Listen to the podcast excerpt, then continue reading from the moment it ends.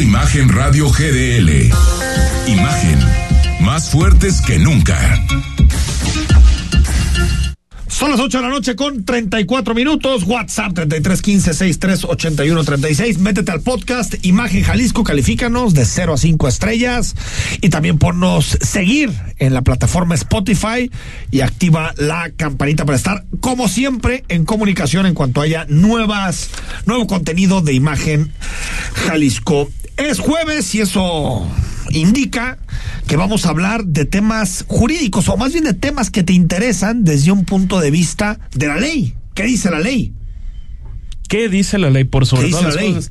No me vengan con eso de que la ley es la ley. Es la ley, ¿eh? Y hoy lo platicamos con Luis Rabinal, que es socio del despacho Rabinal Luis Cortés Garza Alfaro. Luis, ¿cómo estás? Bien, muy bien, muchas gracias. Espero que ustedes también y nuestro público. Mucho debate en Jalisco sobre la violencia de género. A ver, explícanos un poco, pues, todos los delitos que hay en torno a eso. Acoso, hostigamiento, violación, hay muchísimos. Es decir, el Código Penal y la ley para, para el acceso libre de las mujeres a un entorno donde no haya violencia hablan de varios delitos de orden sexual.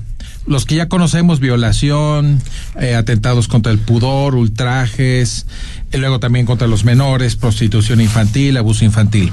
Pero hoy elegimos eh, el acoso y el hostigamiento sexual, que en el Código Penal del Estado en el, viene en el artículo 176 bis. Y este es porque normalmente le precede a otros actos de violencia. Empieza muchas veces con, ¿Con acoso, hostigamiento acoso? Así es. En realidad, las palabras acoso y hostigamiento como delitos se refieren a las mismas conductas, conductas lascivas, como lo son una, una, una, un verte con morbo, este caricias, rosadu- roces, eh, eh, pedirte intercambio de prestaciones laborales a cambio de un de un de un encuentro sexual, eh, la presión a, a tener una relación extramarital con la Eso es persona. hostigamiento. Ambas son hostigamiento Y y acoso. acoso. La diferencia es que el acoso lo ejerce un particular sobre otro Ajá. y en el hostigamiento existe una relación de subordinación. Es decir, hay un El superior jefe a una empleada, digamos. a una empleada. O Así es. empleado. Así es. Bueno, es muy raro que pase de mujer a hombre, ¿no? Que siempre es de hombre a mujer. Exacto. Y esta relación de subordinación, pues se puede dar en un ambiente eh, religioso, en una escuela, en una institución gubernamental, en una empresa, en cualquier lugar donde haya esa relación de subordinación. Ahí es hostigamiento. Ahí es hostigamiento. Ok. Desde el punto de vista etimológico, algunos dicen que hostigamiento so- son conductas reiteradas de tipo lascivo y el acoso puede ser un solo evento. Pero si tú ves la ley, basta uno en solo evento también para Pero hostigamiento. ahí tiene que ver con la relación jerárquica. Tiene que ser, así es. Cuando el que ejerce el hostigamiento es un funcionario público, eh, la pena se agrava o, o sea, es mayor y además sobreviene la destitución del cargo Del si se prueba.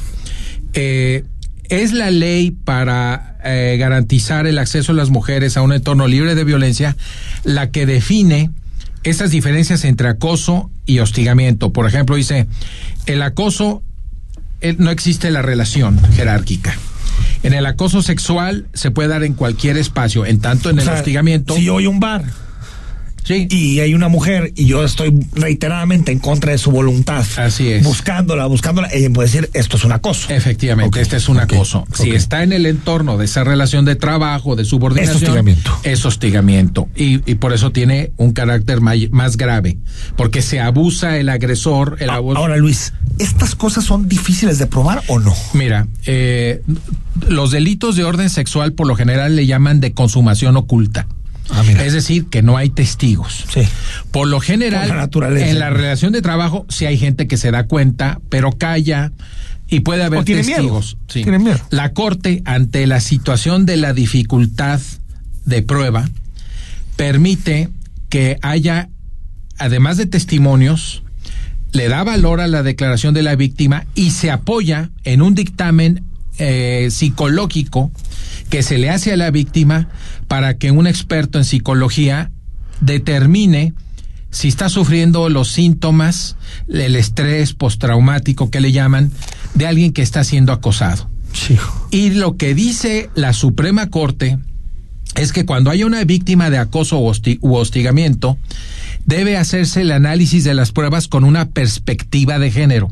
Por ejemplo, oye, eh, la condición socioeconómica de la víctima. Muchas veces estamos hablando de una enfermera, eh, de una persona que en relación al jefe, este tiene una desventaja económica, sociocultural, De estatus. este, etcétera, ¿no? Se, se puede se puede considerar la necesidad de la víctima de recursos económicos, por ejemplo. Todo esto es darle el carácter de perspectiva de género. O sea, el juez cuando analiza este delito tiene que tomar en cuenta la condición de la mujer agredida, la Uno. condición personal. Pero yo creo que la clave ahí, Luis, es si la mujer está o no de acuerdo con que esa relación exista. Ah, Lo que definitivamente. se le llama el consentimiento famoso. Así es, el consentimiento. O sea, el consentimiento es la base, ¿no? De todo. Sí, pero también hay una coacción a la voluntad. O sea, yo te Por eso, digo, si tú coaccionas la voluntad, en realidad no hay un consentimiento. Exactamente, ya hay un consentimiento. Aunque puede parecer que lo Sí. hay, pero tú puedes decir, oye, ¿Sabes qué? Pues le, eh, ¿Quieres llegar a tal el cargo? ascenso laboral. por- exacto. ¿no? Sí, exacto, sí, ¿no? sí. Entonces, sí, efectivamente has, has dado en el punto, hay una dificultad probatoria. Sí, so- sobre todo porque muchas veces en la parte del consentimiento es lo que dice el victimario y lo que dice la víctima. Termina Así por es. ser palabra contra el palabra. victimario ¿no? dice Totalmente. hubo una relación de adultos consentida y la, y la víctima dice no, no hubo. Y en muchas ocasiones, incluso me acuerdo de haber escrito el caso de Hannah, una niña que fue violada, Sí, claro. y, y, y le hicieron los exámenes psicológicos y determinaron que no había nada. Es que también, ¿cómo reaccionan también. los cuerpos, Luis? A estos temas son muy distintos. O sea, tú puedes reaccionar de una manera, yo puedo reaccionar de otra, una mujer puede reaccionar de una cosa. Absolutamente. es un tema bien complicado. Claro, y a veces complejo. pareciera que la víctima decide si conviene denunciar o no, porque también Exacto, hay sí, abuso. sí, sí. Los hemos visto como abogados que aprovechándose que son de consumación oculta, hacen acusaciones sin fundamento. Ese es el tema. O sea, ese es. es, el, el dilema que, que siempre he tenido en este tema, porque, por un lado, hay que ayudar a la mujer, sí. Pero también se tiene que probar. Se tiene porque que es la base del Estado de Derecho. Entonces, si, si partes de la idea de no probar, pues hacia dónde vamos. Es decir, es un tema bien complicado. A mí, te lo digo personalmente, me cuesta mucho trabajo. Sí, y la Corte ha encontrado esta dificultad y por eso invoca mucho el dictamen psicológico, el análisis de la condición de la víctima, el entorno en el que, sobre Sí. todo en el hostigamiento, que es en un entorno de relación subordinada. Que es mejor que lo que había antes, que antes era, pues muestra que te lastimaron. Ah, no, claro. Ah, sí, que te claro, tomaron lesiones, las heridas, lesiones. Así es. mejor un dictamen psicológico Ah, a lo no, de no, no, antes, ¿no? pues, Claro, así es, pero como esto puede, si no llega a lo que llamamos técnicamente la cópula, porque si hubiera cópula entonces ya estaríamos hablando de, De violación, violación, de violación. o estupro o prostitución o inducción a. Entonces, no En el caso, por ejemplo, Luis, de una violación, donde está la palabra de uno contra otro, ¿qué se toma de, de la muestra definición? genética, la muestra del Si de- hubo, de- si si hubo penetración, y pero hubo si hubo penetración y una expulsión que uno de dice semen. que, que fue consentido y otro no, ¿en qué quedamos ahí? Puede haber rastros de violencia, de, de- pero se tiene que encontrar el rastro se de tiene que encontrar el rastro Sí, de violencia. No, es Porque también para que haya rastro de violencia, la mujer se tiene que eh, resistir.